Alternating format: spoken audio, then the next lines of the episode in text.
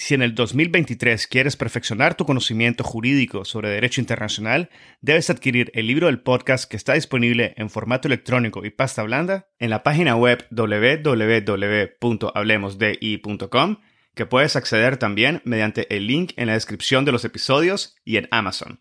El libro ofrece 16 capítulos que analizan diversos aspectos históricos y contemporáneos del derecho internacional público, el futuro de las Naciones Unidas, el surgimiento del derecho ambiental internacional, así como la justicia y los procesos internacionales, incluyendo aquellos ante la Corte Internacional de Justicia y la Corte Penal Internacional. También incluye cuestiones relativas a los derechos humanos y el derecho internacional humanitario, como la reparación de las víctimas de crímenes internacionales, el derecho de los pueblos indígenas, el derecho del mar y la llamada Blue Economy. Adquiere el libro y disfruta de contenido jurídico de primer nivel y en español. Les comento que ya está activada la sala de conversación de Hablemos de Derecho Internacional, el primer espacio virtual único y consolidado para networking de la comunidad global de hispanoparlantes oyentes del podcast. En este espacio virtual podrán intercambiar opiniones sobre distintos temas jurídicos y de política internacional podrán fortalecer, aumentar y establecer una red de contactos profesionales a nivel global. Podrán conversar acerca de los episodios del podcast, sugerir temas para futuros episodios y mucho más. Nunca, nunca ha sido tan fácil obtener acceso a una red internacional de profesionales del derecho en un único espacio. La sala está habilitada exclusivamente para suscriptores del podcast. Así que suscríbete hoy, forma parte del network de la sala de conversación de Hablemos de Derecho Internacional y disfruta de los beneficios. Podcast, networking, sala de conversación, contenido exclusivo, acceso anticipado a los episodios y gotas de jurisprudencia internacional. El link de suscripción está indicado en la descripción de cada uno de los episodios. Este es el episodio 24 con el profesor Nicolás Carrillo.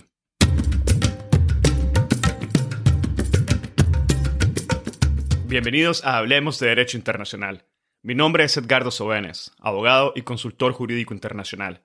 En cada episodio tenemos a un invitado especial que nos inspira y comparte sus conocimientos y visión única sobre distintos temas jurídicos de relevancia mundial. Gracias por estar aquí y ser parte de HDI. En este episodio tuve el gran placer de conversar con el profesor Nicolás Carrillo acerca del papel, el impacto y la utilidad de las emociones en el derecho internacional. Como lo notarán, este episodio se desarrolla de una forma un tanto distinta a episodios anteriores, con muy pocas intervenciones de mi parte, y así es como tenía que ser.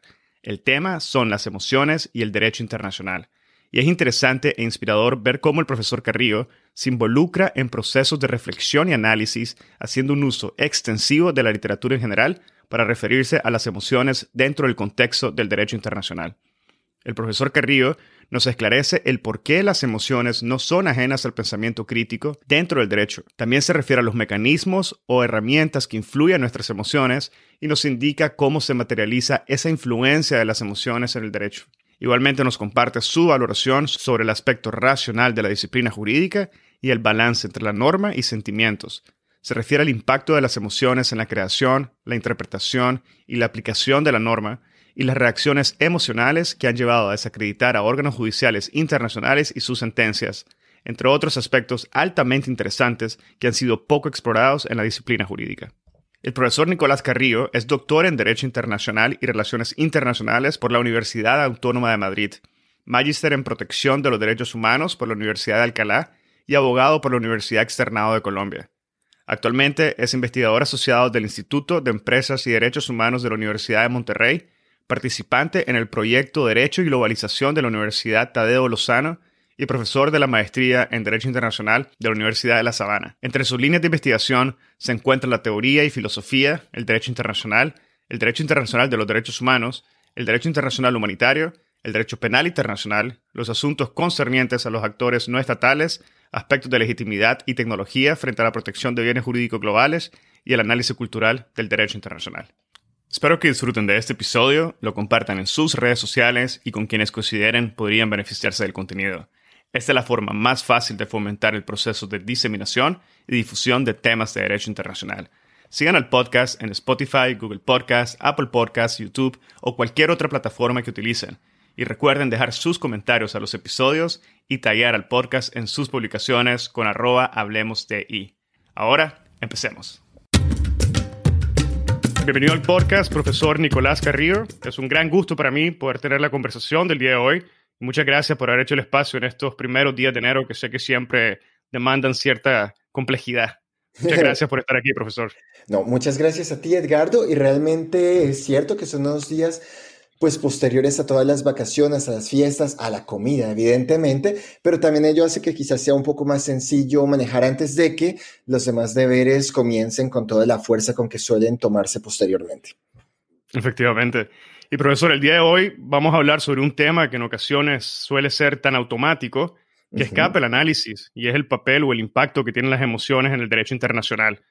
El primer paso importante quizás sería definir en el contexto de nuestra conversación qué es lo que integran las emociones y qué debemos de entender como emociones dentro del contexto del derecho internacional, al igual quizás de esclarecer por qué motivo las emociones no son ajenas al pensamiento crítico dentro del derecho internacional.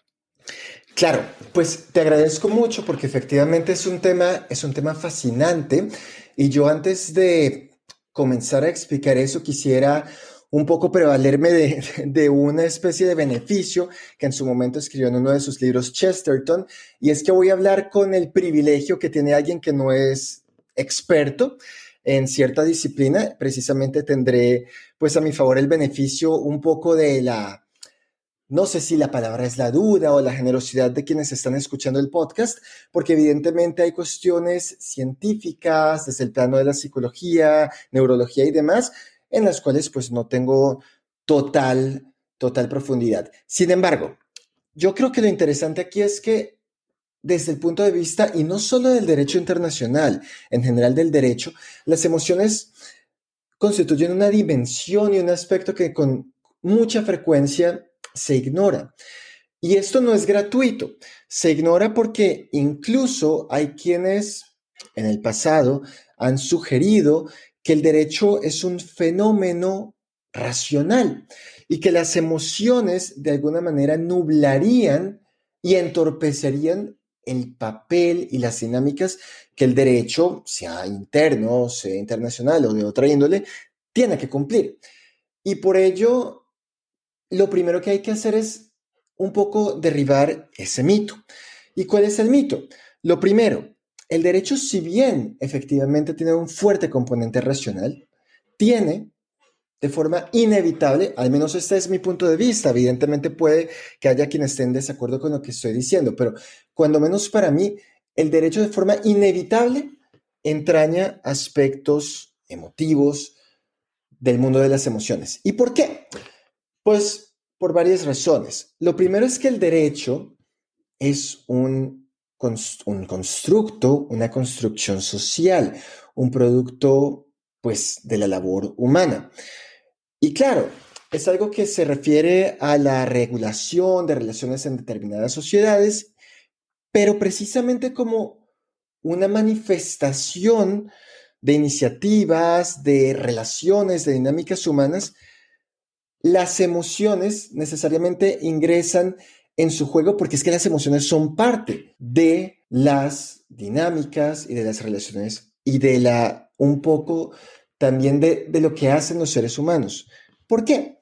Porque efectivamente no es posible deslindar del todo una, un mundo, un componente en el cual los seres humanos nos comportemos de forma enteramente fría, calculadora, y otro en el cual supuestamente estaremos llevados o dominados por nuestras emociones. Eso en un primer momento y ya lo voy a, ligar muy, muy, muy pronto con lo que explicaban Myers, McDougall y Laswell sobre el, famoso, y realmente yo comparto muchos de sus postulados, Policy Approach to International Law. Pero además de esto, yo creo que hay que advertir algo que también desde el plano de la filosofía Marta Nussbaum ha mencionado, que es el hecho de que no solamente se ha considerado por algunos que lo relativo a las emociones no juega ningún papel en relación con el derecho, que como diré y explicaré por qué más adelante, a mi parecer no es cierto, sino que además de ello hay una especie de estigma, de tabú. Se veía el plano de las emociones como algo no solamente ajeno, sino incluso impropio. Es decir, desde un plano coloquial, y yo quiero que precisamente este episodio, al menos en la mayor medida de lo posible sea un poco coloquial y, con cierto aire fresco, Hay quien pensaría, por ejemplo, que, bueno, si un juez se deja llevar por las emociones, estará incumpliendo aquello que tiene que hacer. Un legislador, si se lleva por las pasiones y demás, y así sucesivamente. Claro, aquí hay dos trampas que intencionadamente yo he incluido en estos ejemplos tan breves. Primero, el derecho no se reduce ni de lejos a lo judicial. Al contrario, eso es uno de los aspectos, uno de los foros, de los momentos en los cuales hay interacción con lo que es el derecho. Pero, por otra parte, ¿por qué hemos de considerar que es nocivo, que es impropio esto. ¿No trata acaso el derecho de responder a exigencias, a cumplir una función social, que es lo que se dice desde el punto de vista del derecho comparado, incluso por parte de algunos autores como Matías Sims? El derecho cumple funciones sociales o debe, está llamado, puede que no lo hagan ciertos casos, a responder a ciertas exigencias. Y los seres humanos tenemos necesidades emocionales también. Por ejemplo, desde el punto de vista de las víctimas. Y aquí la satisfacción no es acaso como un componente de la reparación, algo que al buscar responder a las consecuencias inmateriales del daño, tiene que tener en cuenta las emociones, yo creo que sí. Pero bueno, esto es una de las partes y una de las dimensiones. Precisamente, digamos, en esta especie de prolegómeno, de introducción que estoy haciendo, también quiero de antemano mostrar algo que, que espero podamos discutir o conversar más adelante, y es que las emociones no solamente no son ajenas y es necesario tenerlas en cuenta, sino que además una forma de sensibilizar al respecto, muy, muy, muy importante, es la literatura. ¿Por qué razón la literatura yo creo que es algo esencial en el análisis del derecho? Pues primero que todo porque la literatura que nos ofrece es una percepción mirar desde otra óptica cierta realidad y el, derecho muy bien puede ser un objeto de este análisis. Yo recuerdo precisamente hace ya varios años cuando estudié derecho en Colombia y estaba estudiando la asignatura de derecho penal, uno de mis profesores, que fue un gran profesor porque precisamente tenía esta sensibilidad, dijo que pues la lectura que me correspondía preparar a mí era una novela del pues gran autor ruso León Tolstoy, y de hecho fue la primera vez que leí una de sus obras, que fue la novela llamada Resurrección, que no es tan famosa como Guerra y Paz o Ana Karenina. ¿Y qué es lo interesante de este libro? Lo interesante es que nos encontramos con Maslova, uno de los personajes principales de esta obra, una mujer rusa que habría sufrido una serie de abusos precisamente como consecuencia de desigualdades sociales, entre otras, y lo que sucede es que esta mujer en un momento de la novela es juzgada.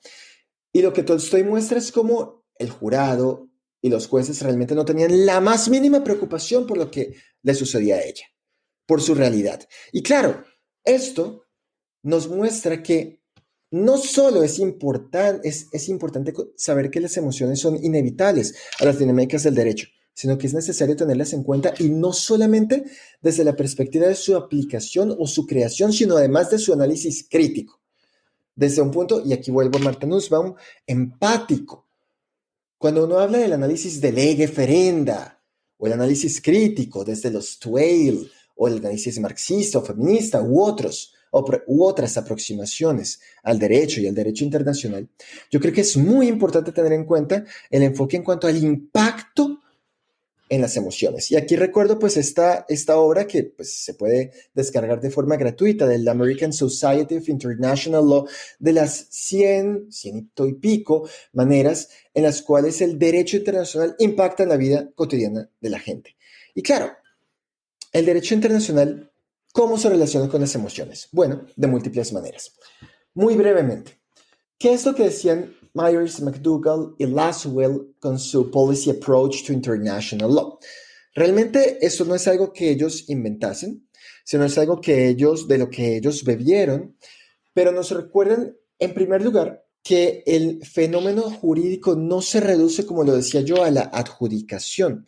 Y en realidad ellos consideran que el derecho, toda interacción con el mundo jurídico es relevante.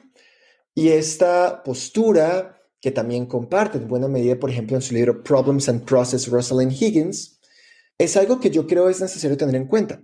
Por ejemplo, cuando se crea el derecho, se interactúan con las formas que en un determinado contexto que es coyuntural, contingente, accidental, porque recordemos que el derecho internacional que existe es algo contingente, pudo haber sido otro modelo totalmente distinto, pero en el modelo que tenemos, con las posibilidades que actualmente y que pueden mutar o modificarse en un futuro existen, ¿cómo se crea el derecho internacional? ¿Juegan un papel las emociones? Sin duda.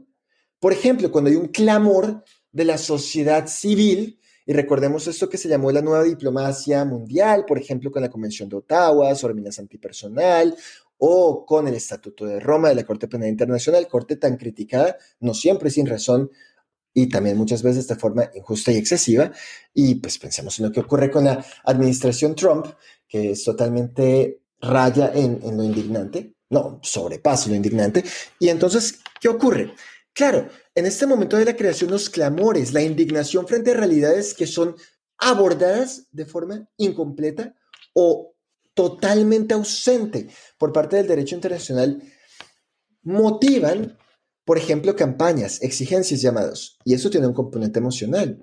Y no necesariamente este componente emocional es algo que hay que desdeñar o despreciar, por el contrario, es algo que hay que escuchar, porque precisamente decía yo, los seres humanos tenemos múltiples emociones que son parte de nuestra identidad, somos seres multidimensionales. Claro, esto por una parte, uno puede decir, bueno, sí, es innegable que en el momento de la creación pueden jugar un papel las emociones o puede que no, sea una cuestión totalmente, por ejemplo, fría en la cual no juegan un papel, podría existir, tampoco puedo descartar esta posibilidad. Pero, y en el momento, por ejemplo, de la interpretación y la adjudicación de las normas, ¿juega un papel las emociones? Sí, yo creo que sí. Voy a poner un ejemplo muy breve, de hecho, que se basa en la jurisprudencia de la Corte Interamericana de Derechos Humanos en cuanto al derecho a la integridad personal del artículo 5 de la Convención Americana.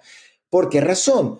Porque precisamente se ha dicho en una jurisprudencia reiterada, de hecho, recuerdo yo que la comencé a estudiar cuando en mi tercer año de Derecho participé en el Moot Court de American University, precisamente sobre el sistema interamericano, y es una línea jurisprudencial que hace poco, leyendo decisiones mucho más recientes de la Corte Interamericana, se ha mantenido de forma totalmente acertada, a mi parecer.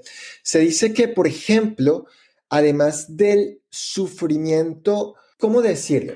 Además de la materialización de amenazas, también se puede violar el derecho de integridad personal con una amenaza que sea lo suficientemente creíble, cercana.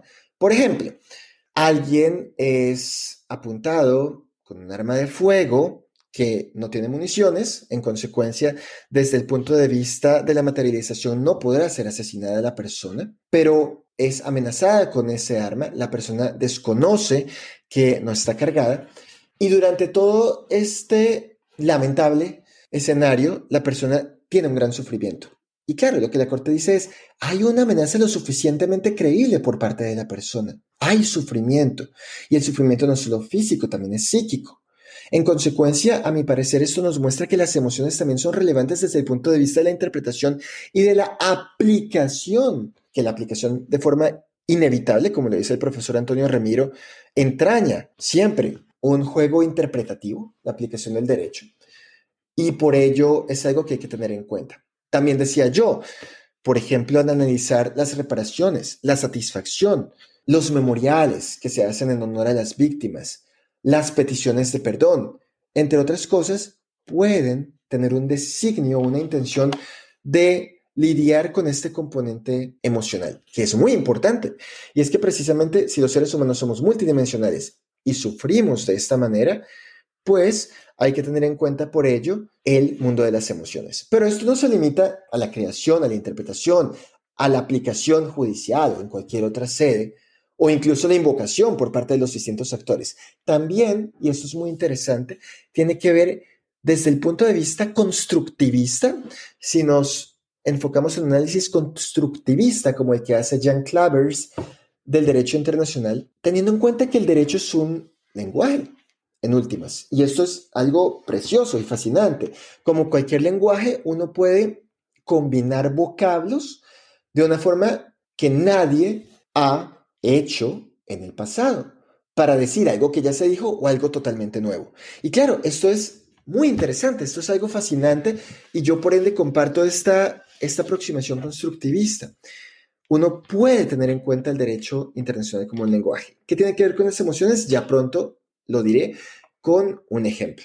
Pero entonces, ¿qué ocurre? Si el derecho es precisamente lenguaje que uno va construyendo, pueden suceder dos cosas. Uno, el lenguaje, y esto pues es algo que bueno, pues Foucault y otros han tenido en cuenta, hay una serie de jerarquías y autoridades que en la práctica, por ejemplo, en la formación profesional de las abogadas, de los abogados, van proyectando una concepción sobre quienes están bebiendo de este lenguaje. Bueno, pues hay jerarquía, hay una autoridad que va determinando qué es de alguna manera la ortodoxia, que es heterodoxo, y uno, pues sociológicamente, se dice incluso por algunos, se va adquiriendo un, lenguaje, en ello consiste pues la formación jurídica para algunos. Pero ¿qué ocurre? Precisamente el lenguaje tiene este fenómeno interesante que dice Arnold Becker Lorca en su libro Mestizo International Law, o el Derecho Internacional Mestizo, que es una gran obra. ¿Y qué es? Que precisamente las llamadas periferias, por ejemplo, de la cual yo provengo, cuando comenzaron a independizarse en un proceso prima, digamos, un proceso de descolonización que sabemos pues no, no terminó, de hecho no ha terminado, recordemos la opinión consultiva de, de Chagos de hace poco, de la Corte Internacional de Justicia, que yo creo que es una lectura necesaria, donde se hace un llamado al Reino Unido que no ha culminado el proceso de descolonización de Mauricio, pero decía yo, en el siglo XIX, cuando se van independizando en ese momento las repúblicas latinoamericanas, ¿qué ocurre? Pues se consideraba que estas repúblicas latinoamericanas primero, digamos, fueron reconocidas con algo que se llamó el reconocimiento diplomático, no fue el reconocimiento pleno de estados, y en un comienzo por parte del Reino Unido. ¿Por qué? Por presiones y llamados de la clase mercantil en Londres y demás, que pues buscaban un poco romper el monopolio que tenía con los productos de las Américas, digamos, de las colonias españolas en ese entonces, y precisamente beneficiarse también en términos económicos. Pero lo que Arnold Fecker Lorca muestra es cómo se van apropiando distintos pueblos del lenguaje del derecho internacional, porque es que quienes detentaban el poder quienes tenían el poder en ese entonces, era lo que exigían, que se tuviese en cuenta ese lenguaje, que es un lenguaje contingente, decía yo.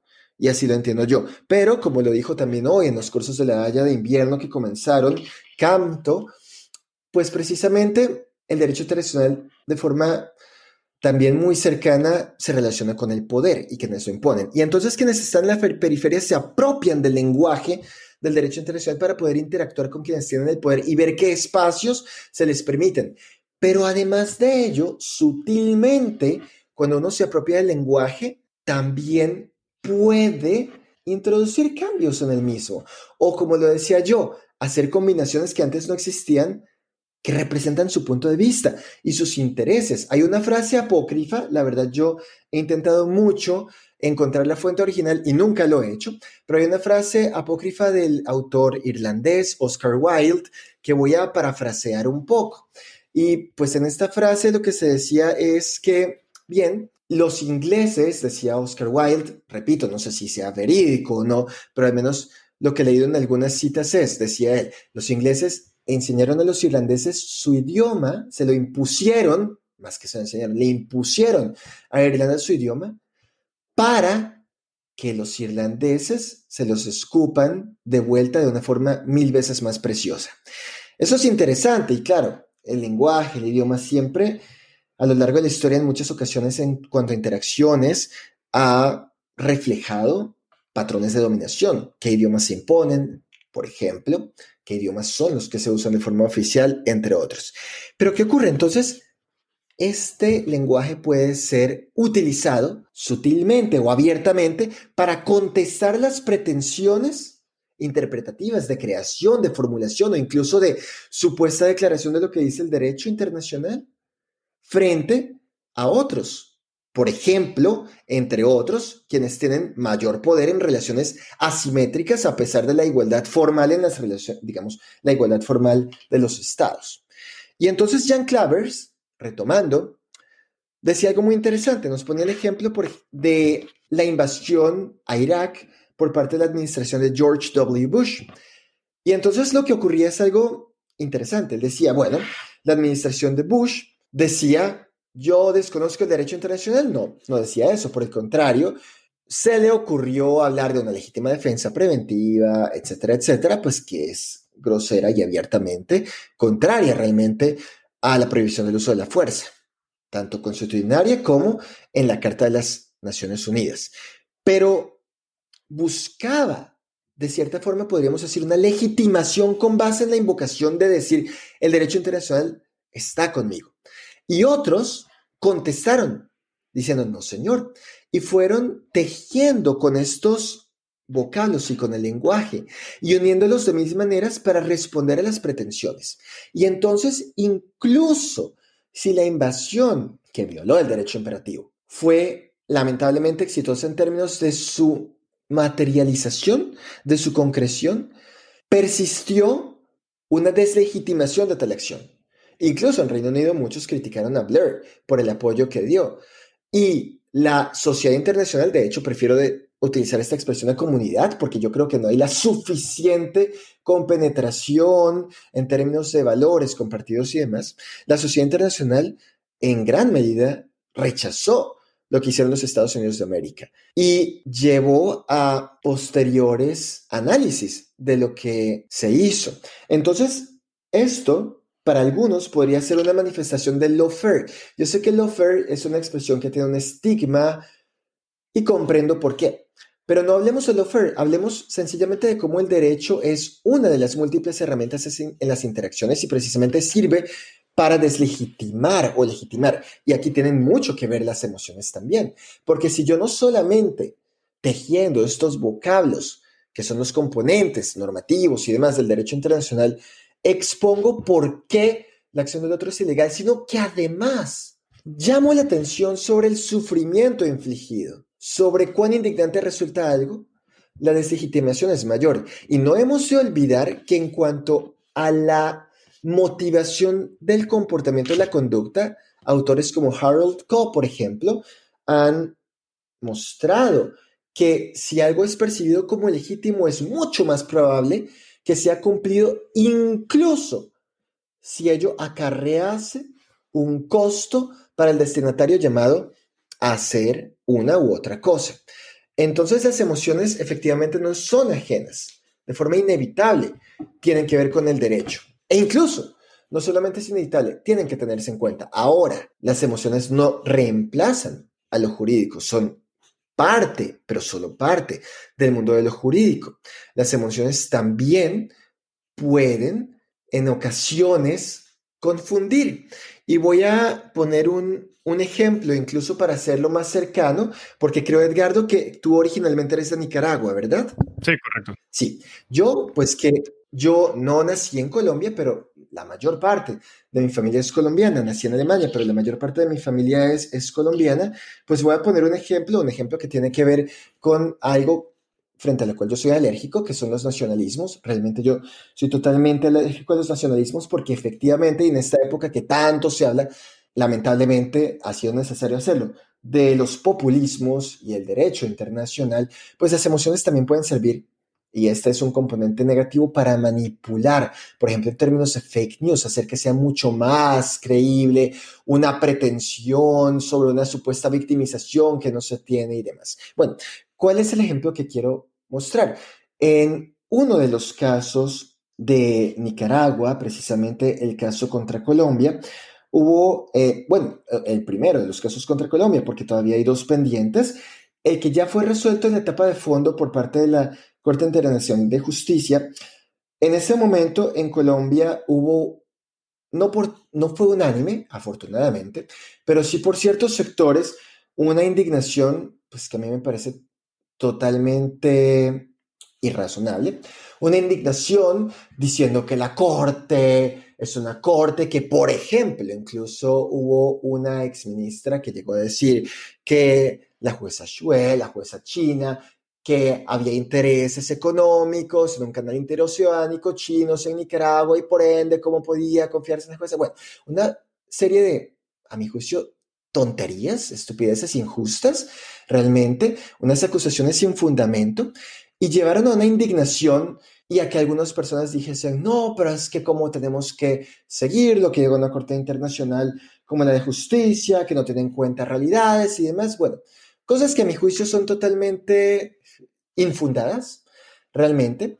Además, pues, unas afirmaciones de que se favoreció excesivamente y de forma completa a Nicaragua, que tampoco me parece que sea el caso. El caso lo ganó Nicaragua, sí, pero yo creo pues que hubo ciertas pretensiones que, eh, por ejemplo, en otro de los casos, en cuanto a excepciones preliminares, se tuvo, digamos, se acogió lo que dijo Colombia. En fin, como suele ser esto, hay múltiples lecturas de lo que ocurre y estos llamados populistas a desconocer lo que dicen las cortes internacionales que a mí me parecen muy peligrosos es bastante, bastante mm, delicado y es algo peligroso. Y efectivamente este manejo populista es algo que hay que rechazar.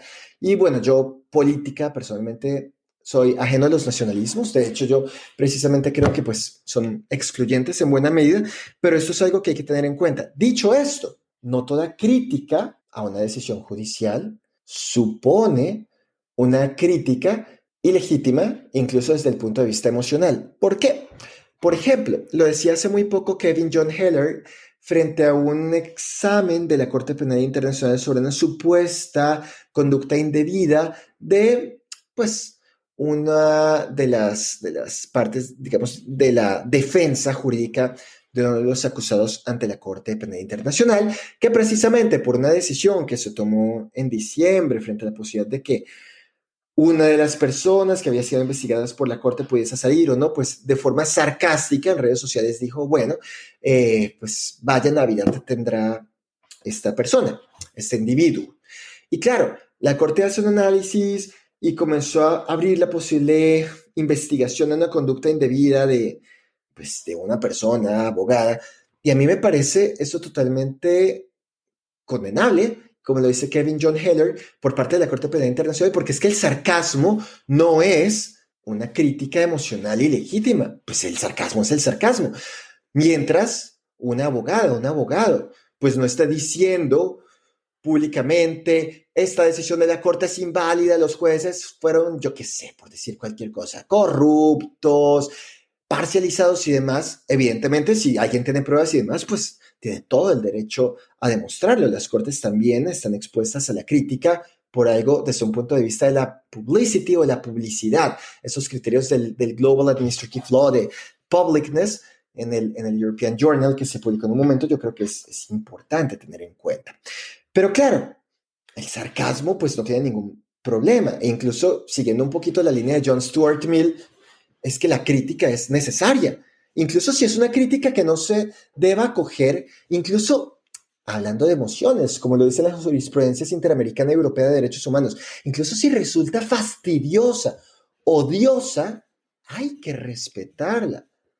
Claro, hay límites, yo conozco, en las Américas no podemos tener censura previa, pero la crítica, incluso si es odiosa, en principio debe ser respetada, protegida. Y por ende, pues el sarcasmo Incluso hay algunos autores que, por ejemplo, desde la literatura analizando a Milan Kundera o a George Orwell y demás, dicen que, o incluso en, cultura popular, en una película reciente, yo recuerdo sobre Kim Jong-un, a los totalitarismos les fastidia un poco el sarcasmo, la ironía, el humor. Yo creo que es importante precisamente mantener esto abierto y uno puede tener desacuerdos, evidentemente, puede resultar chocante, pero pues las emociones aquí juegan un papel que hay que tener en cuenta y que no necesariamente tienen que ser ilegítimas. Los populismos tienen riesgos, pero no toda manifestación. Si quieres, Edgardo, yo voy a parar por aquí por si quieres hacerme alguna otra pregunta. No, sí, claro, profesor. De hecho, tocó algunos, varios de los elementos que, me gustaría rescatar un poco. Gracias por la introducción general. Creo que nos dio una visión bastante amplia sobre los aspectos que ahora vamos a abordar en mayor detalle. Pero me gustaría volver un poco al inicio y dado que ya menciona que efectivamente las emociones tienen un impacto significativo dentro del derecho, que se materializa en distintos resultados o, tiene una influencia distinta, tanto en lo que sería la creación, la aplicación, la interpretación, la adjudicación, ya lo ha señalado, pero me parece eh, importante poder determinar o entender mejor ese papel, ese impacto, en el sentido de los mecanismos por medio de los cuales, o las herramientas por, por medio de los cuales las emociones llegan a crear esa influencia y a, tener ese impacto en, nuestra, en nuestro día a día, en nuestra, eh, como profesionales del derecho, ya sea como un abogado, como un juez, como un estudioso, etc. Entonces, no sé si nos pudiera comentar un poco sobre las formas en que se materializa esa influencia de las emociones en el derecho internacional o el derecho en general. Claro, muy bien. Lo primero, volviendo a, a un punto general, algo que, que creo yo para, para esta segunda parte que es necesario mencionar es que las emociones, ya lo dije de otra manera cuando hablaba de la multidimensionalidad, pero las emociones tienen relevancia en distintas actividades humanas. No es algo relevante exclusivamente, por ejemplo, cuando se realizan estudios psicológicos, también en la antropología, en otras disciplinas, la psicología, la economía incluso. Entonces, lo primero, Comencemos con la tradicional y más que bienvenida división entre la lex lata y la lex ferenda, porque las emociones son relevantes en ambas. En la lex ferenda, comenzando por la última, quizás es más evidente y menos polémico, menos discutible, porque efectivamente la lex ferenda supone un análisis que es subjetivo, en consecuencia, de cómo debería ser el derecho según cierto observador o cierta observadora, para que tal derecho fuese mejor. ¿Mejor en qué sentido? No lo puede analizar en términos de legitimidad. La legitimidad recientemente en ciencia política se ha dicho que pues no llega necesariamente al nivel de lo que sería la justicia, pero es un peldaño inferior que sin embargo impone exigencias sobre aquello que, que debería cumplir expectativas y demás. Uno puede analizarlo para que sea legítimo o incluso para que sea justo el derecho. Esto pues nos lleva a las típicas divisiones tradicionales entre el derecho natural, el derecho positivo. Yo tengo una postura muy, muy, muy propia y es que en realidad yo he hecho algunos estudios que muestran que el derecho natural no necesariamente siempre supone un cuestionamiento de la validez del derecho positivo. Al contrario, hay algunos que deslindan perfectamente ambos terrenos como independientes, autónomos, pero precisamente permite que uno haga un análisis crítico del derecho positivo. Obvio, no todos comparten una idea del derecho natural. Otras personas darán desde aproximaciones del tercer mundo, por ejemplo, teniendo en cuenta cómo los llamados desposeídos al interior incluso de sociedades llamadas desarrolladas o grupos poblacionales considerados como menos desarrollados que otros, como sus intereses, por ejemplo, no se tienen en cuenta o incluso son subservientes porque siguen persistiendo patrones de dominación, de extracción, etc.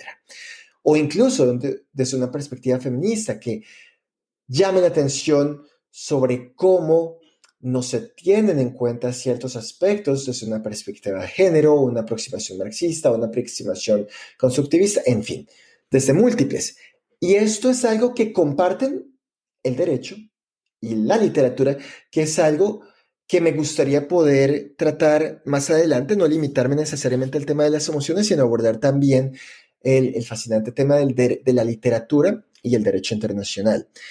Y eso es algo que comparten, lo digo porque, por ejemplo, en las teorías de análisis literario o análisis literario crítico, cuando se dice, bueno, una obra no necesariamente se lee preguntándose qué quiso la autora o el autor decir con esta obra realista o de otra índole, sino también esta obra, cómo se puede leer desde este u otro prisma que nos revela que incluso la autora del autor no tuvo en cuenta o que incluso revela, por ejemplo, mm, prejuicios de quien escribió cierto texto.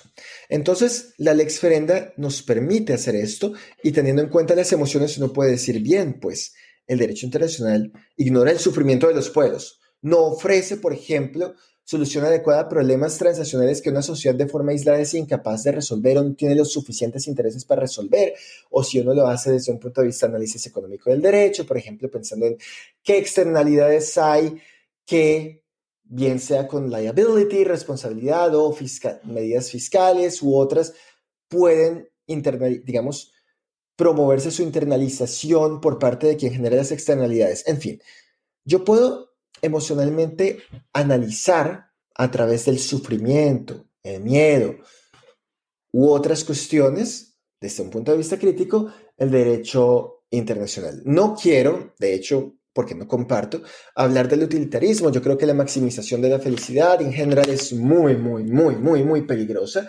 Y de hecho, una crítica que le hacía John Knox, quien fue relator precisamente de derechos humanos y medio ambiente de las Naciones Unidas, en uno de sus textos, textos que se llama Horizontal Human Rights Law, cuestiona, por ejemplo, algunas de las posiciones que ha tenido Cuba, porque precisamente hay un riesgo de que cuando se tiene en cuenta cierta forma la idea de la colectividad, como condicionando el goce de ciertas libertades puede llevar a que se desconozca al individuo. Yo creo que hay responsabilidades, efectivamente las hay, tiene que haberlas, individuales, pero no es condicionando la existencia o el reconocimiento de derechos humanos. Bueno, esta es una pequeña digresión que tenía al respecto. Entonces, claro, desde la perspectiva de la ley referenda, no hay pues mucha duda sobre el hecho de que, por ejemplo, en cuanto a la intervención humanitaria, hay que tener en cuenta el sufrimiento de la población o no. La indignación también que produce ver que una población está siendo totalmente abusada por el régimen de gobierno que existe en ese entonces, de gobierno efectivo, hace un llamado que mueve y lleva la solidaridad que ya haya, digamos, en el pasado generado ciertos desarrollos normativos, entre otras cuestiones, o incluso en el DIH, uno puede pensar en la solidaridad, la compasión. Henri Dunant, por ejemplo, cuando en la batalla de Solferino, pues ve todo el sufrimiento que le lleva a posteriormente la idea del Comité Internacional de la Cruz Roja y demás, o el trabajo de enfermeras, incluso en el siglo XIX, que llevaron precisamente a inspirar a algunos de los postulados de neutralidad, asistencia a todos y demás, pues también la solidaridad, la compasión, pues son catalizadores de la actividad humana. Y yo creo que esto es necesario. Y muchos de nosotros, por lo menos en mi caso, cuando nos metimos en este mundo de forma idealista, quizás, y volvemos a esta eh, From Apology to Utopia, pero bueno, pues sí, soy bastante utópico al respecto, pero mm, movidos un poco por este deseo de quizás hacer un mundo mejor con el instrumento que es, que es, lo es, el derecho internacional, al menos de forma modesta o llamando la atención sobre ciertas falencias o campos de acción que todavía no se le han ocurrido al derecho, a, los operadores y a las operadoras del derecho internacional, pero que podrían abrirse en el futuro. Pues todo esto desde la ley referenda, que no solamente corregir lo que existe, sino también llenar vacíos, entre otras, pues puede existir. Entonces, digamos esto por una parte es innegable. Ahora, la interpretación. Todos y todas conocemos eh, la regla general de interpretación que tiene que tener en cuenta de buena fe, el contexto, el sentido ordinario de los términos y el objeto y fin, e, y el objeto y fin de pues, la norma convencional, que yo creo que también no, se limita a esto lo convencional, al plano de los tratados que se está interpretando. Bueno, pues ¿qué ocurre? Este criterio teleológico, que es parte de la regla general, quizás podría tener en cuenta, en términos de la protección de derechos humanos, aspectos emotivos. Por ejemplo, teniendo en cuenta que se puede buscar una coincidencia de las múltiples, y aquí pues muy durkheimiano estoy diciendo, pero de las múltiples interpretaciones posibles de una norma, quizás dar preferencia si hay una multiplicidad de posibilidades que se ofrezca con el trabajo interpretativo, la labor interpretativa, pues aquella que coincida con una protección de eh, la dimensión emocional de quienes están sufriendo. Por ejemplo, esto es un ejemplo, y pues vuelvo al, a lo que mencionaba este caso de la protección de la integridad personal en términos de la Convención Americana sobre Derechos Humanos. Otra cosa interesante que mucha gente pasa desapercibida. Hay gente que suele pensar que el análisis del derecho internacional, como lo decía yo, es algo racional, objetivo, no tiene nada que ver las emociones. Pero hay otro prejuicio que a mí también me parece peligroso, especialmente cuando no, seas, no se toma conciencia de ello. Y es decir, mire, muchos de los que se forman en la, en la profesión jurídica tienden en ocasiones a decir, por ejemplo, ay, la filosofía, la teoría es aburrido porque yo voy a ser un abogado, una abogada exitosa y lo que me importa es aplicar y demás, que mi profesor, lamentablemente, de hecho, un gran profesor que tuve en Bogotá, que falleció, eh, digamos, como consecuencia del COVID hace poco, decía, pues no hay que limitarse a ser ingenieros o ingenieras del derecho. Y quiere un poquito más allá.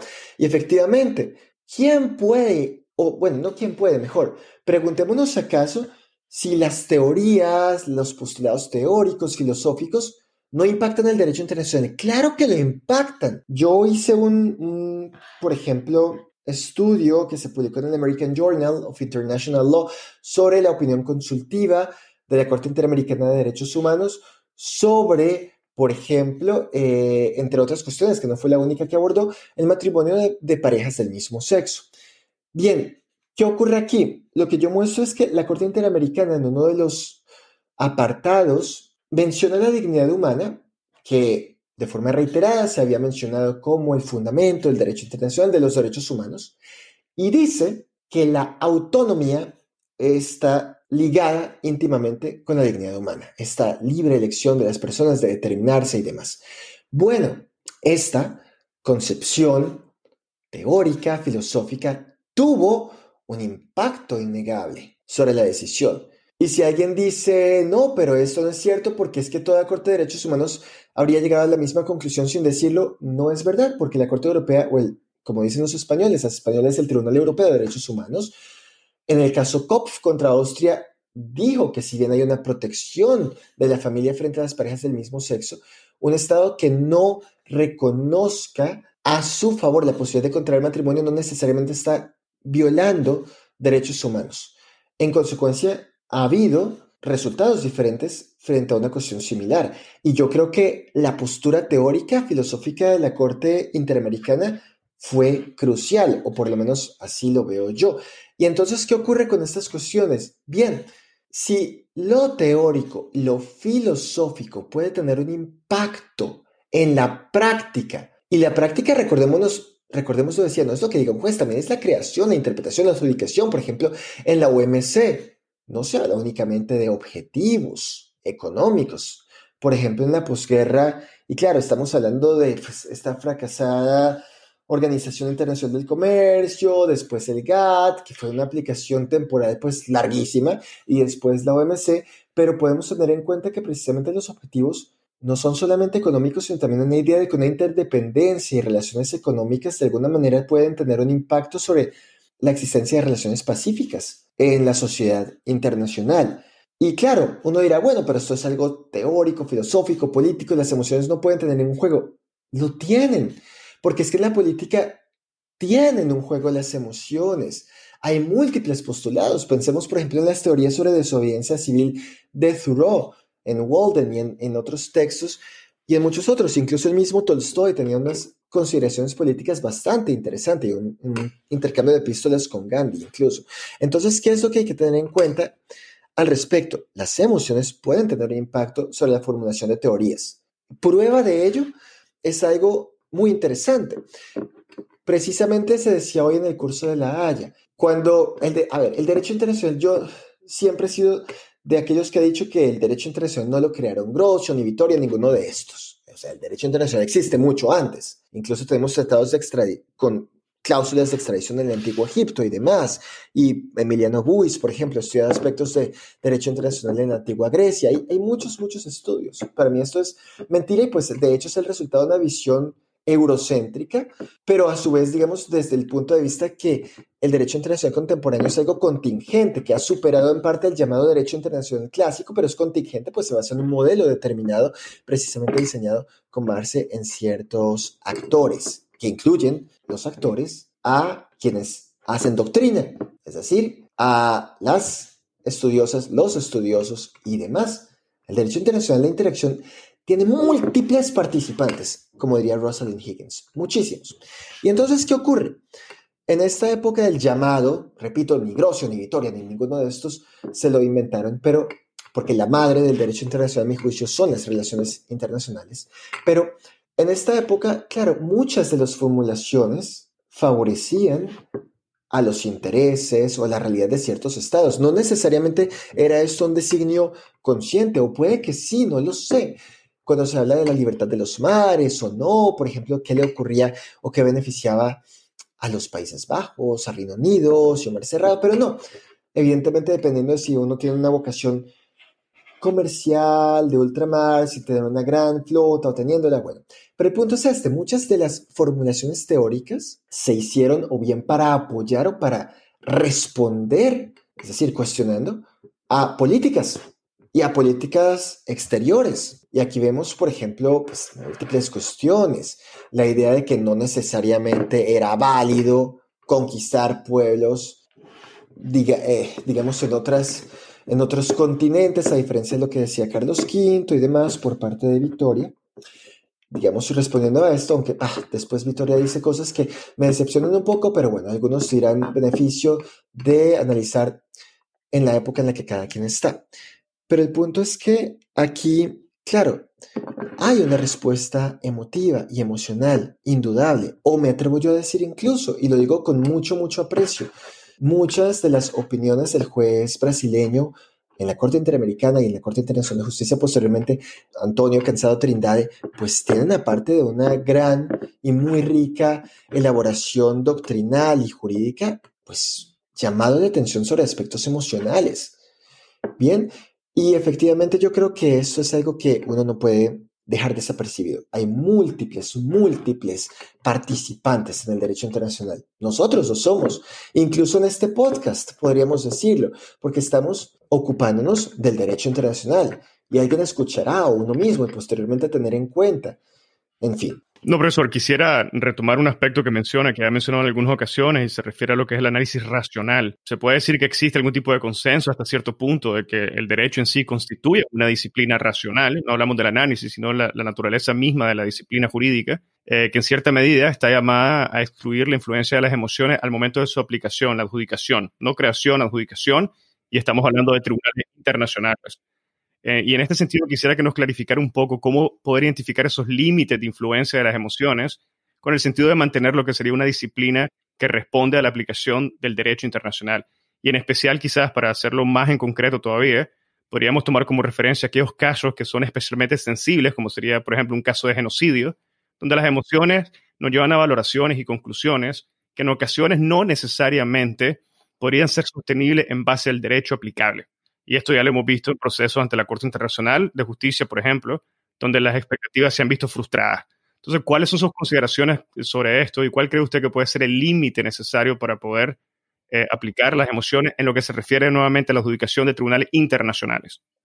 Claro, muy, muchas gracias por lo que dices y de hecho voy a comenzar con algo que siempre dice Anthony Angie y Angie, pues a pesar de, famoso, de ser muy conocido como uno de los grandes crits, pues siempre dice, incluso hace poco en Opinion Juris, y lo dijo también en una conferencia en la que, a, la que asistí, que realizó en Bogotá, y Angie ha dicho en múltiples ocasiones que para ser un buen crítico hay que conocer muy bien la lex lata, es decir, tener un muy buen manejo de la técnica.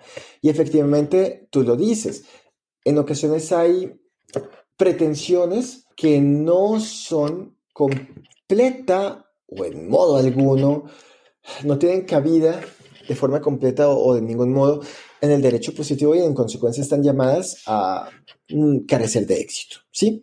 Pero incluso no podría pensar, ¿y en ese caso el éxito fue nulo?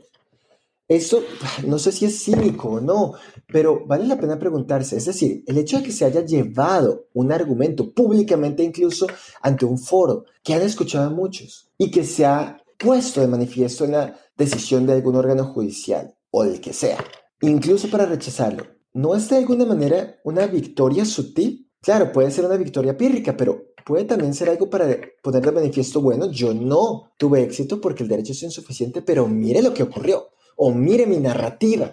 Y algunos dicen que precisamente esta, de alguna manera, este desahogo de narrativas es importante. Antes de responder otras de las cosas que dices, quiero incluso ir más allá. Uno de los problemas grandes, incluso en casos de crímenes internacionales, las emociones también pueden ser empleadas, en términos populistas o no, para erosionar al derecho internacional.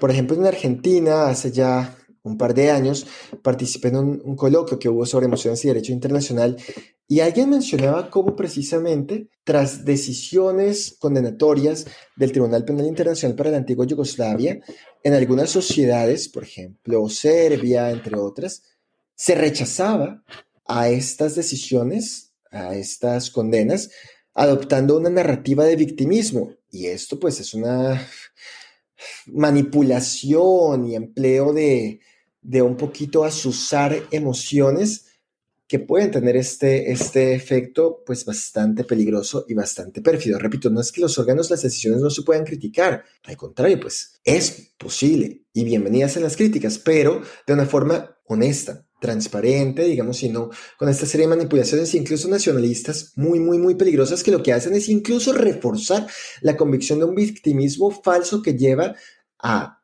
perdonar o a aplaudir victimizaciones que se han realizado.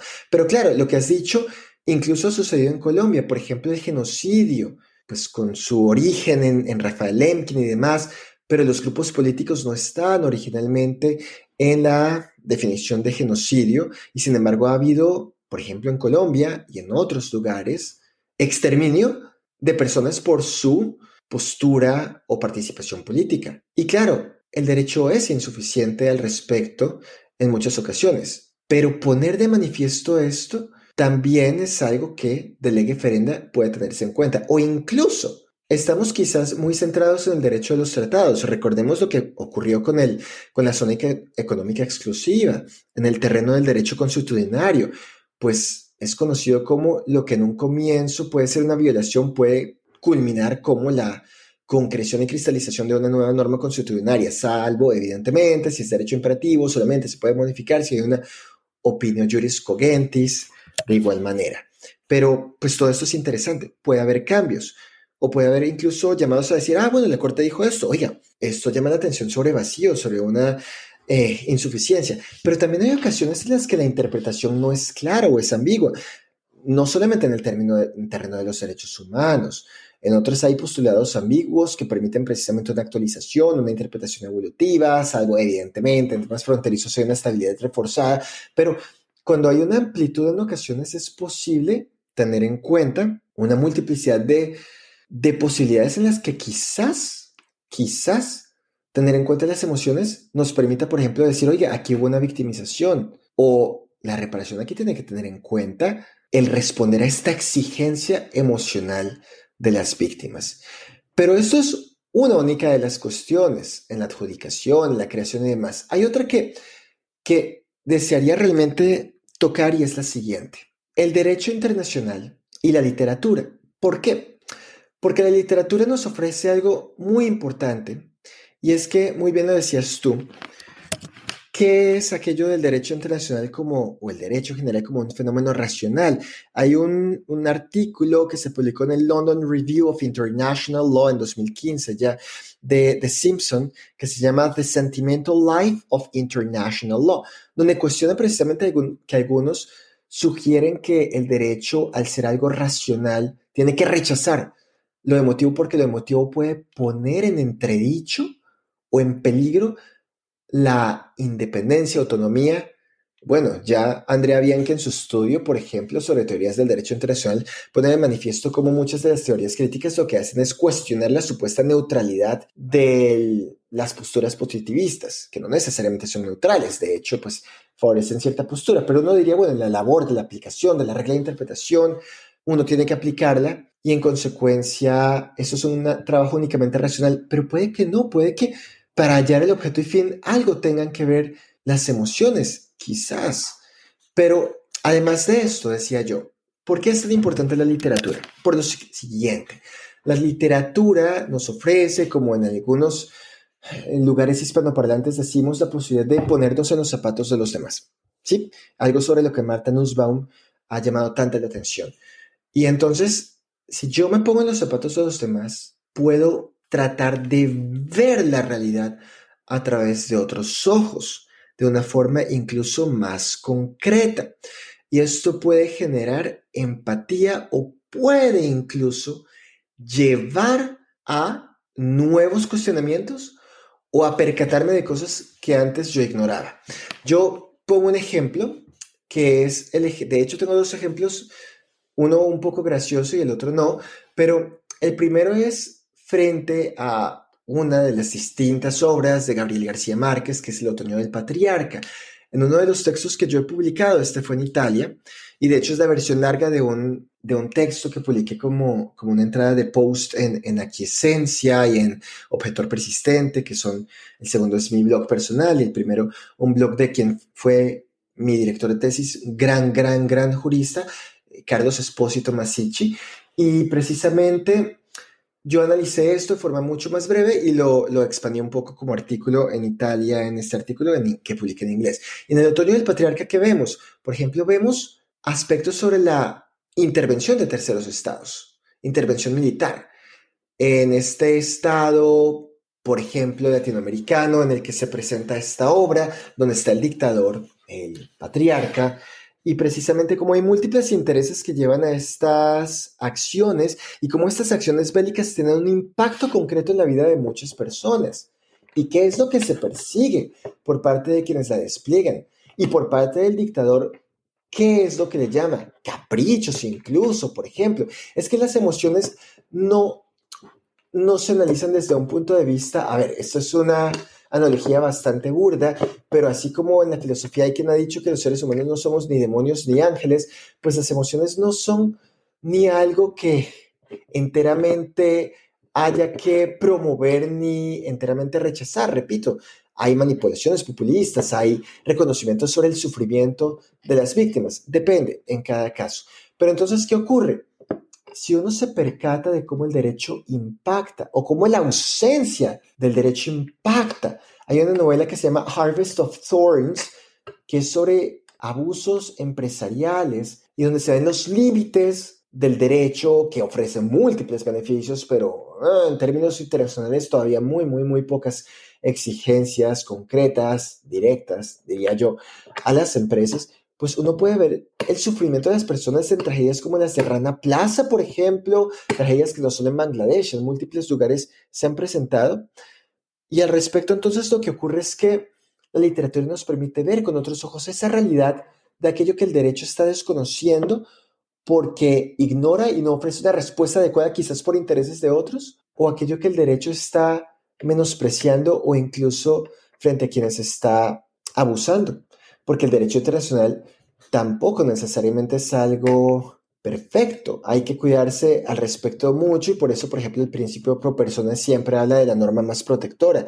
También tiene deficiencias el derecho internacional, por ejemplo, en el campo del derecho a la inversión extranjera. Pero bueno, aquí, digamos, es, es, es algo importante tener en cuenta. Y claro, en cuanto a las emociones, el derecho puede ser objeto de análisis en la literatura y yo ver cosas, por ejemplo, que no había visto porque estaba con una formación exclusivamente teórica o práctica desde el punto de vista que a veces se nos acusa a quienes hemos tenido una formación jurídica de pensar exclusivamente en lo arbitral judicial, pero puede que yo diga, oye, no, pero aquí el derecho está enviando un mensaje. Y esta famosa dimensión de los llamados efectos expresivos o simbólicos del derecho, como envía mensajes, es que el derecho no únicamente resuelve casos concretos, y vuelvo a, lo que se decía sobre el éxito o no en un caso.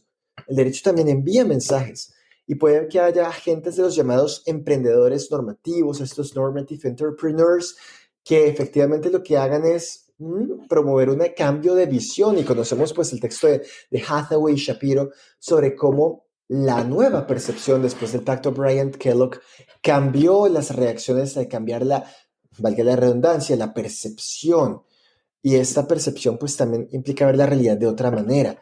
Y puede que yo vea también, gracias a tener en cuenta esta dimensión emocional, la realidad jurídica de otra manera.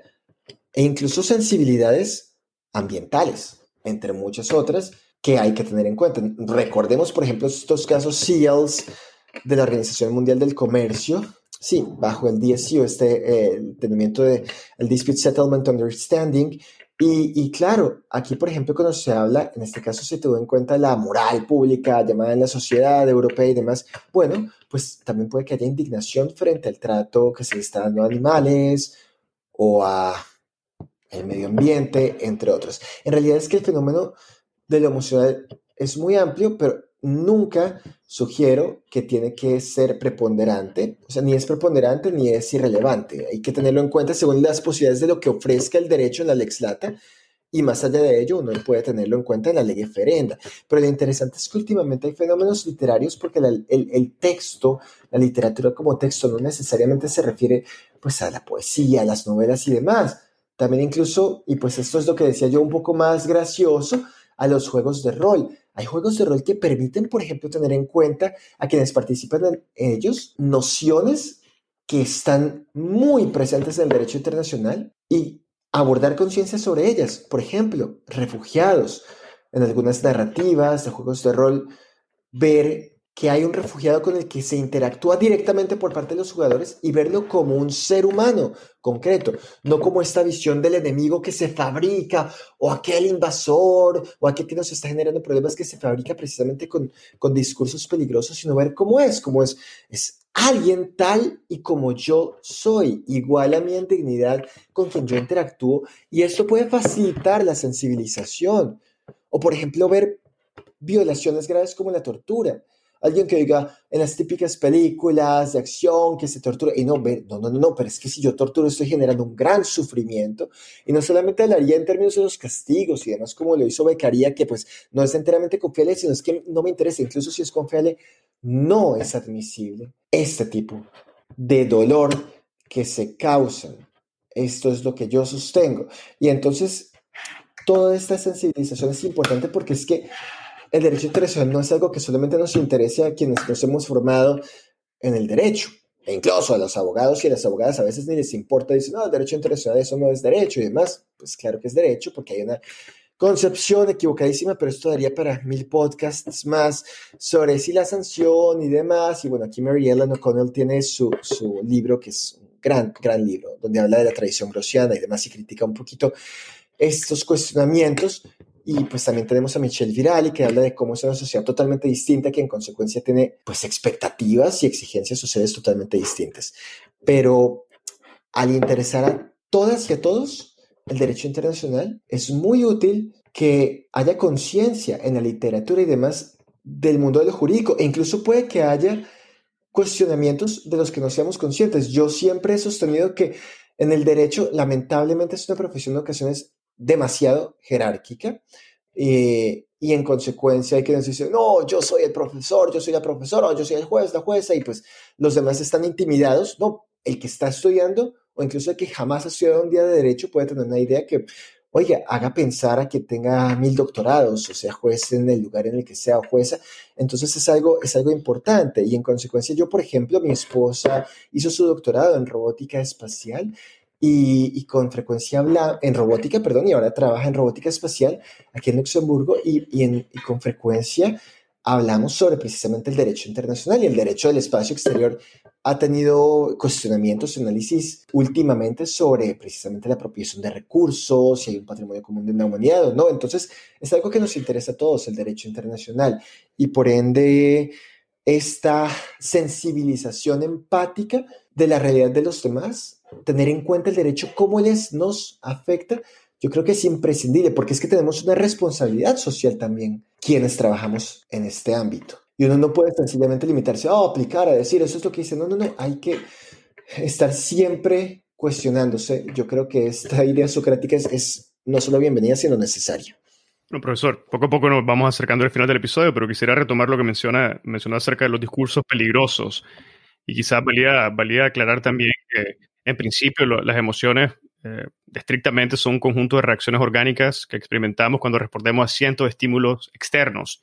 Y usted mencionaba ya la literatura, pero hoy, en día también tenemos una abundancia de información en redes sociales que se repite, se multiplica y no necesariamente están en un proceso de creación de una emoción que va a tener un resultado positivo, sino que puede tener un resultado negativo.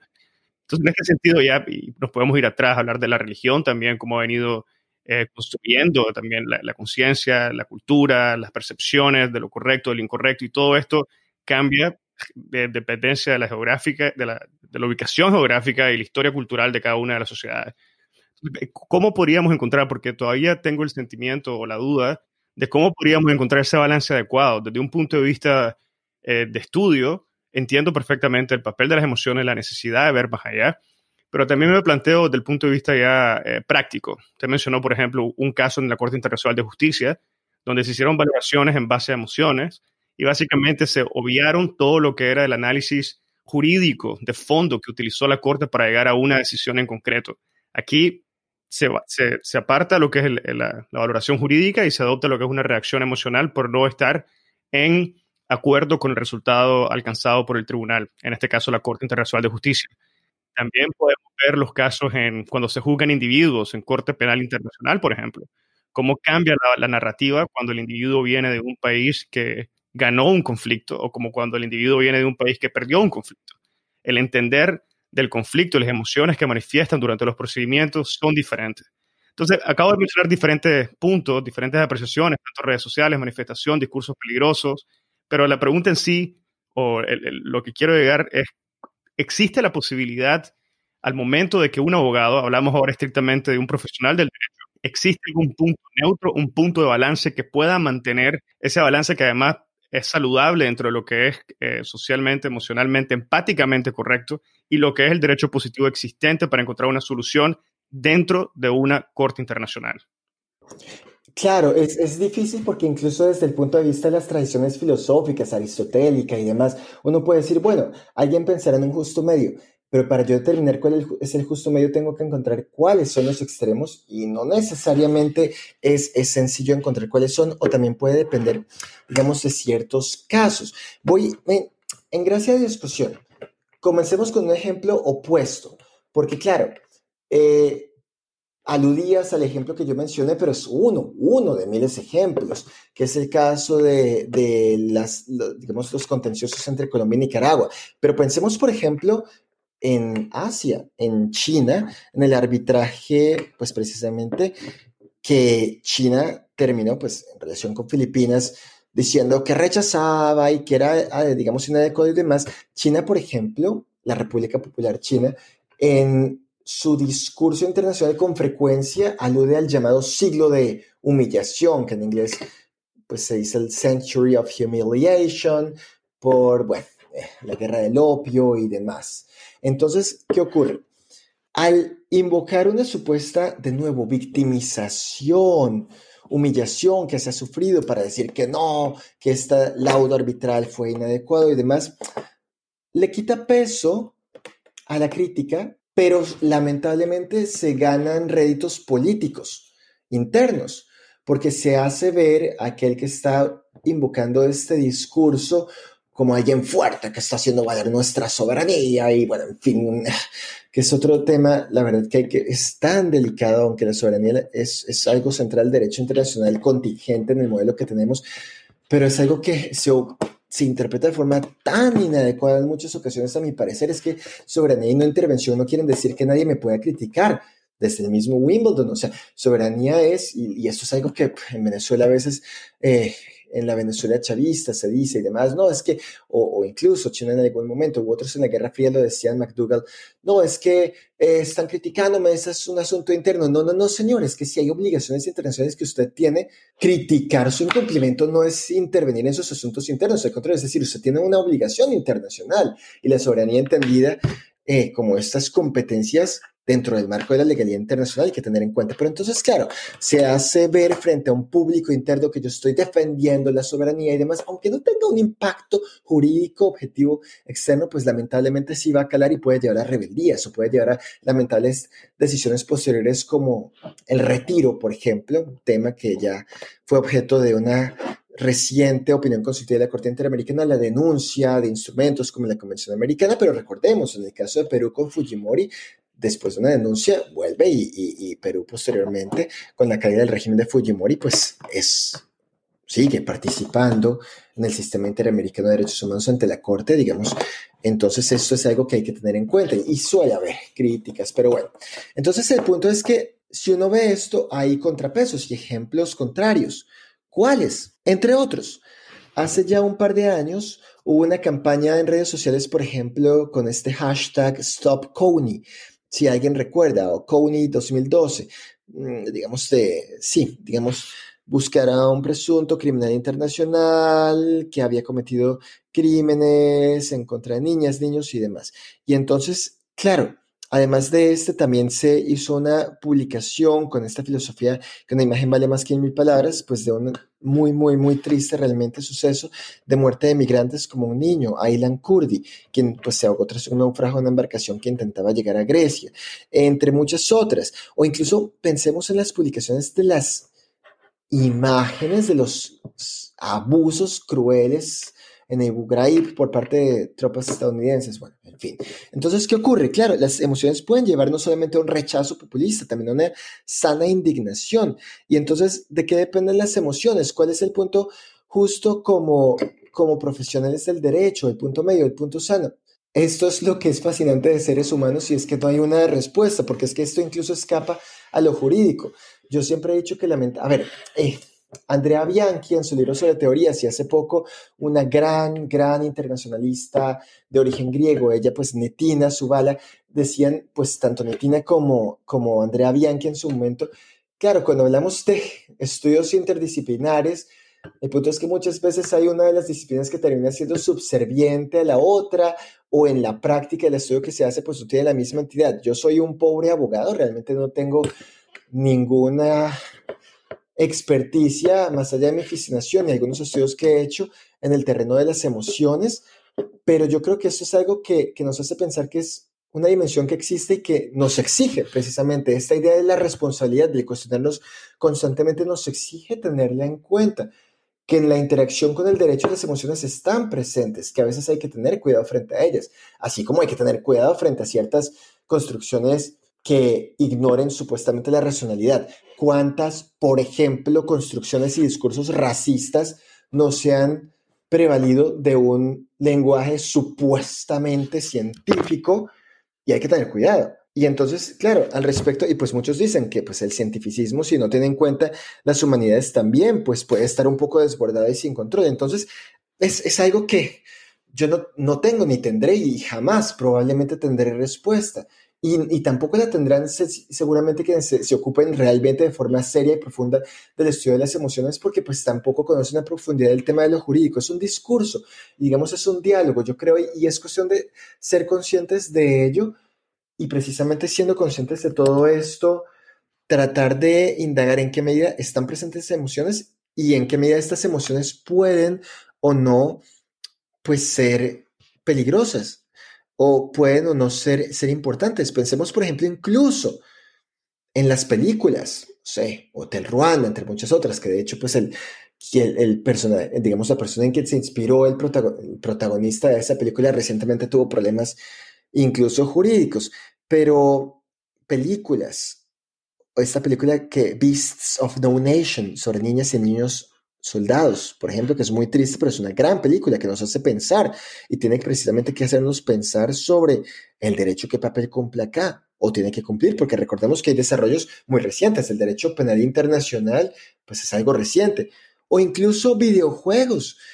Hay, videojuegos como This World of Mine, donde uno está, eh, digamos, en el papel de, una, de un civil en un conflicto armado y esto pues precisamente puede sensibilizar sobre cuestiones del DIH, viendo que, ah, no, no son sencillamente personas externas, sino es gente de carne y hueso que podría ser yo, es que yo no soy ni mejor ni peor que los demás, soy igual, tenemos la misma, misma, misma dignidad que los demás y en consecuencia uno tiene que pensar ellos y ellas qué realidad tienen. Y eso es lo lindo de la literatura, que de alguna manera permite aproximarnos a ver esa realidad. Entonces, esas emociones, una profesional, un profesional, ¿cómo lo tienen que tener en cuenta? Pues es que yo lo que deseo con esta con estas palabras es sensibilizar, porque pues no tengo respuesta y depende de cada caso. Y claro, mencionas las redes sociales, que, y pues tuvimos ahorita con el caso de la decisión de Twitter sobre, y Facebook sobre suspensión de las cuentas de, de Trump, pero las redes sociales también han tenido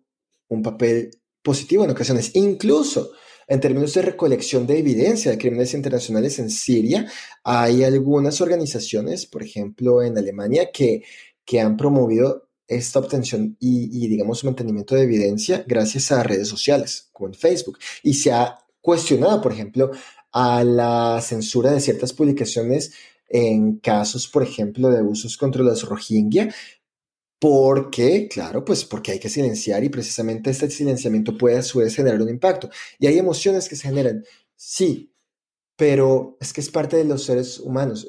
somos seres que tenemos un componente emocional. Pues pensemos en esta película Disney Inside Out y, pues tenemos un componente emocional, pero también uno racional. Y es esta interacción entre ellos a que nos lleva, por ejemplo, pues, oiga, yo tengo que analizar qué límite tiene esto y que esto está basado, por ejemplo, en algo que no es objetivamente verídico, sino es una patraña, es una mentira, una manipulación, o estamos llevando a llamar como ellos llamaban desgraciadamente en la historia, por ejemplo, algunas víctimas de la genocidio en Ruanda, cucarachas, por ejemplo, deshumanizando, buscando, porque claro, cuando yo deshumanizo, lamentablemente se facilita la perpetración de abusos porque la gente no es consciente del otro. O pensemos en las personas migrantes. Lamentablemente en Latinoamérica queda una ola de xenofobia en muchos lugares contra las venezolanas, los venezolanos, totalmente condenable. Un país que en el pasado dio tanta bienvenida y ayuda, digamos, a otros. Y esto, esta discriminación que es totalmente cuestionable, rechazable, es que quien es un migrante es igual a uno y precisamente es un accidente. Algunos hablan de la lotería, la ruleta biológica, es decir, es que es algo que hay que tener en cuenta, incluso desde la economía se, se pone en cuenta esto. Y esto lo hace el derecho, el derecho puede ayudar, pero el derecho envía un mensaje. Y para que cale, hay un mensaje emocional que interactúa con el mensaje jurídico y esta función expresiva o esta función simbólica. Entonces, esto es, el, el, derecho es una construcción social, claro, no como decían los británicos el año pasado, que es un constructo social que entonces, eh, bueno, si se viola, pues no es tan grave. No, no, no, pues también estos que son unos descarados últimamente en muchos aspectos, pero el punto es que aquí hay que tener en cuenta que las emociones importan, e incluso desde un punto de vista de legitimidad, y el derecho internacional e institucional tiene que tener en cuenta la indignación que hubo contra la OMS. Parte fue una indignación que se generó con manipulaciones populistas y demás, pero también es verdad que la OMS no está exenta de cuestionamientos y críticas, porque cometió errores. Claro que sí, no tiene que llevar a lo que, pues, al retiro como el estadounidense, pero sí a exigir y pues exigir mejoras, entre otras. Y yo creo que eso es lo que hay que tener en cuenta. Entonces, bueno, pues, es, en fin, las emociones son uno de los múltiples aspectos, la racionalidad también, y hay, evidentemente muchos, muchos otros aspectos. Bueno, profesor, eh, me gustaría hacerle una última pregunta. Sé que ya, ya hemos tenido bastante tiempo en la conversación, no quiero abusar del tiempo, pero me gustaría hacerle una última pregunta, y es si existe algo, algo en, la, en la doctrina, en la literatura, que indique o aclare de una forma si las emociones varían en dependencia o la expresión emocional o el impacto que tienen en la psique de, los humanos, si este varía en dependencia de la rama judicial. Por ejemplo, estamos hablando de cómo influye eh, no solamente la, adjudicación y la implementación, sino también la creación del derecho internacional. Y ahora estamos ante la creación de nuevos campos jurídicos, estamos, por ejemplo, en lo que es la exploración o la extracción de, recursos en el espacio de cuerpos azules, estamos hablando de ciberdelincuencia, estamos hablando de soberanía digital, estamos hablando de una serie de campos nuevos que no necesariamente conectan con la clásica concepción que podríamos tener del impacto de las emociones en casos que tengan que ver con derechos humanos, derecho humanitario internacional. Entonces, este, sobre esta base le quisiera preguntar si existe algo que se ha escrito o que se haya establecido sobre la importancia, la relevancia o el tipo de emociones que se pueden crear en los humanos en dependencia de la rama jurídica a la que nos referimos? Bien, comienzo con tres cosas. Lo primero es que el estudio de las emociones se ha centrado más o se ha hecho más desde las relaciones internacionales y la ciencia política. En el terreno de lo jurídico todavía es muy, muy, muy poco lo que se ha escrito al respecto. Lo segundo, hay emociones no solamente desde el punto de vista individual, sino también hay quienes examinan las emociones colectivas que es otro aspecto que hay que tener en cuenta. Y tres, yo tengo una analogía con lo que dice el análisis económico del derecho.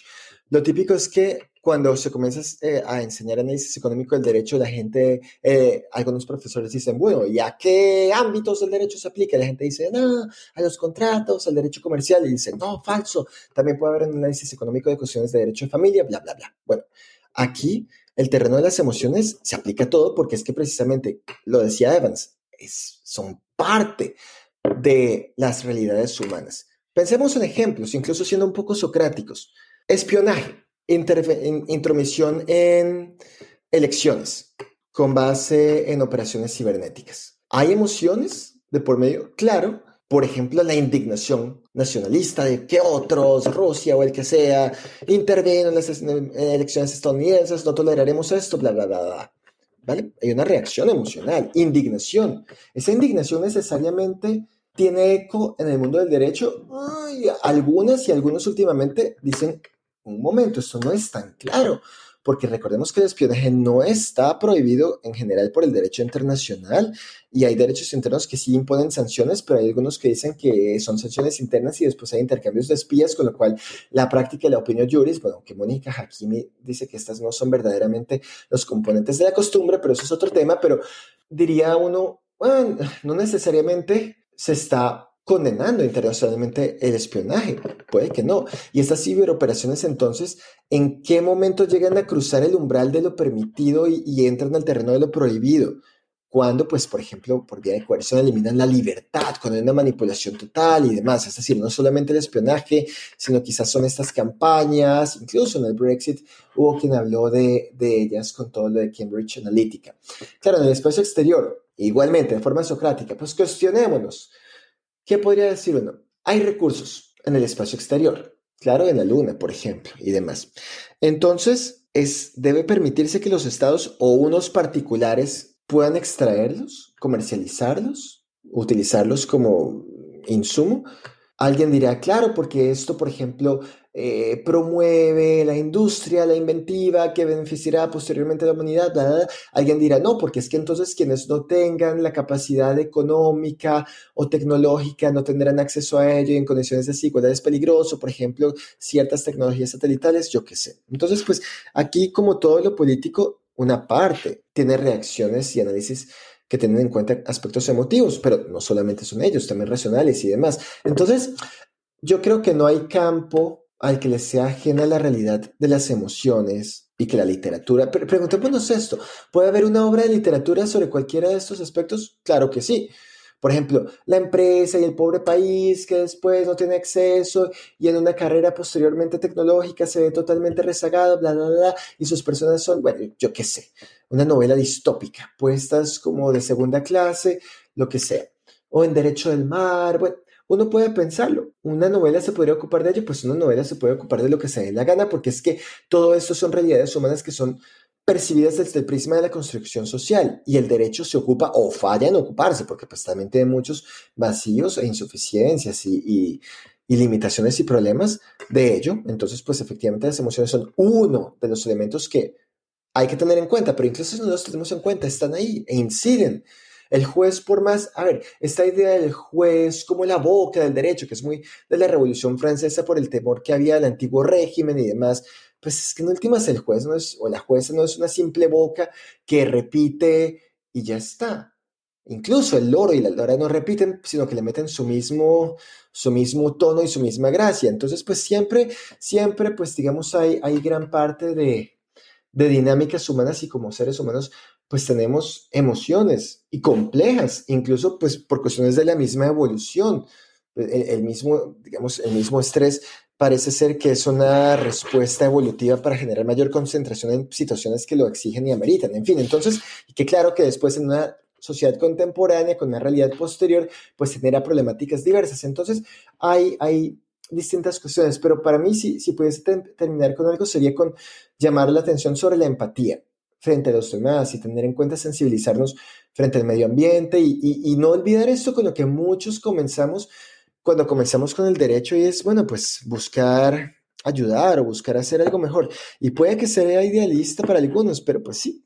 En fin, digamos, por lo menos esto es por lo que yo me comencé a interesar sobre, sobre estos temas. Y efectivamente, pues hay dignidad y tenemos dignidad. Y, pues hay múltiples construcciones, está la kantiana, de no ser tratados como medios. Pero lo curioso es esto, hay filósofos, por ejemplo, recientes como Oliver Sensen, que dicen que la noción de dignidad en realidad es una noción intuitiva, que de hecho es distinta a la llamada dignidad clásica, esta idea de dignitas, que no tenía necesariamente que ver con lo que entendemos hoy día por dignidad. Al contrario, es como lo que decían algunas abuelas en Latinoamérica, compártese de forma digna, sea digno, como hágase respetar. No, no, no, no, no. No es esta idea de la dignitas, el respeto, sino es, digamos, de, de la autoridad. No, es algo distinto, es algo intuitivo que tiene en cuenta el valor intrínseco que todas y todos tenemos. Entonces, yo creo que esta, esta empatía, esta solidaridad y, y lo que dice, por ejemplo, Marta Nussbaum cuando ella explica muchas cuestiones en sus estudios, algunos expresaban, ah, no, pues una, un estudio filosófico del amor y estas cuestiones que tienen que ver, pues tienen mucho que ver. Incluso si uno analiza a, a Erich Fromm, por ejemplo, en el arte de amar, cuando él habla de la separatidad, esta idea de, de los seres humanos que nos interrelacionamos y esta idea que estamos separados genera angustia, genera sufrimiento y pues claro, hay que tener en cuenta lazos de distinta índole, colectivos e individuales. Pero bueno, yo creo que no quiero tampoco robarles más parte de su tiempo para hacer esto excesivamente largo. Bueno, muchísimas gracias, profesor Nicolás Carrigo, por el tiempo, por compartir este tema tan importante y abrirnos esa perspectiva que mencionó al inicio fresca sobre el papel de las emociones dentro del derecho internacional. No sé si tuviera algún último comentario antes de hacer el cierre del podcast.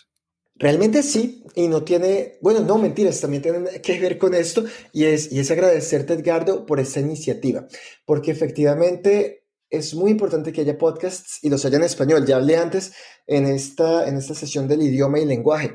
Y claro, en un contexto en el cual el inglés y en cierta menor medida el francés pues se ven como prevalentes, más que bienvenidas estas visiones que no necesariamente se conocen por parte de quienes no tienen acceso a la lengua castellana o el español, que también tiene mucho que se puede cuestionar por su realidad contemporánea y demás, pero, pero efectivamente yo creo que, que es algo bienvenido, digamos, y, y, estos diálogos generan espacios que complementan y no son en ninguna manera inferiores a los escritos. Yo creo que precisamente esta tradición oral, pues incluso en la filosofía que tiene tanta larga data, son realmente necesarios porque hay cosas que el texto no alcanza a transmitir, incluso por las inflexiones de voz y demás, emotivas, podría decir uno. Y, pues realmente te quiero agradecer por este espacio y espero que pues haya muchísimos episodios más. Ah, completamente de acuerdo con su última valoración y muchísimas gracias nuevamente. Y con esto ponemos fin al episodio del día de hoy y esto fue un episodio con el profesor Nicolás Carrillo. Si encontraste este episodio interesante, te invitamos a que lo compartas y nos sigas en Spotify, Apple Podcast, Google Podcast o cualquier otra plataforma que utilices para escuchar tu podcast Hablemos de Derecho Internacional, haciendo clic al botón de seguir o al botón de suscripción. Hasta la próxima.